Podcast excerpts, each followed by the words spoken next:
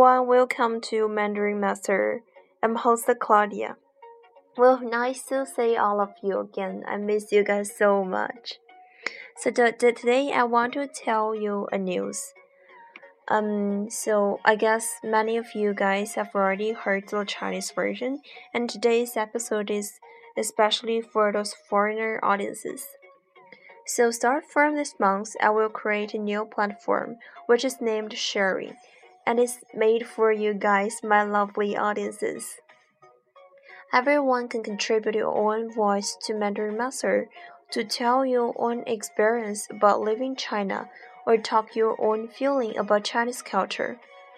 For example, if you have been in China or are living China now, did you face some problems? How did you deal with it? Did you meet something interesting that beyond your thought? Or did you see the spectacular picture rescue when you stepped the Great Wall?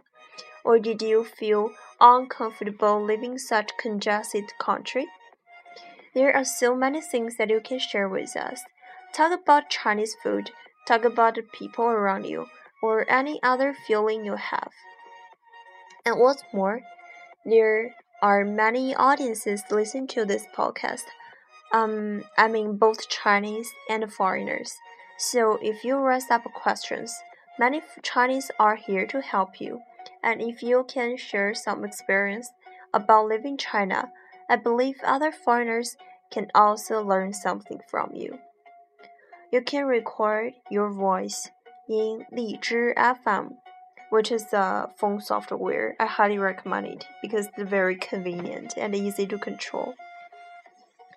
Or um, other voice adjusting uh, equipment is also available if you have. and if when you finish, just send it to me.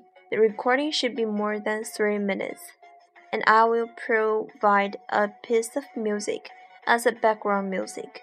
But if you have your own favorite music, it is available either.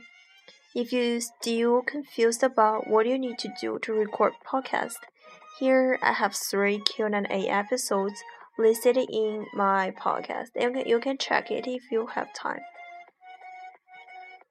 Mm, so, um, if you do not come up with a satisfied topic, um, I will provide three different topic each month, and you can select them.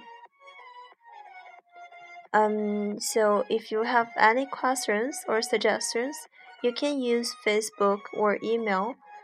Just ask me without hesitation, and I'm, I'm willing to help you.